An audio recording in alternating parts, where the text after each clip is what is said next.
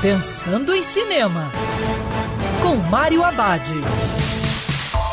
Olá, amigo Cinef, tudo bem?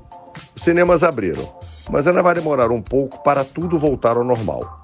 Enquanto isso, uma boa pedida assistir em casa a comédia romântica A Miss Errada. Na trama, após trocar mensagens com a mulher dos seus sonhos, Tim Morris a convida para o retiro de sua empresa e uma ilha paradisíaca. Só que tudo começa a dar errado quando percebe que enviou o convite para outra mulher. Mulher essa com que ele teve um encontro às cegas nada agradável.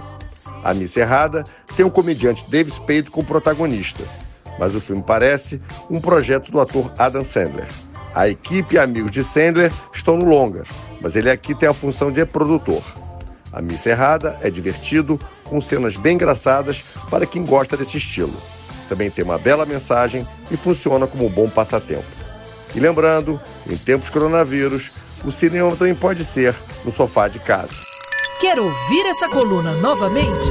É só procurar nas plataformas de streaming de áudio. Conheça mais dos podcasts da Band News FM Rio.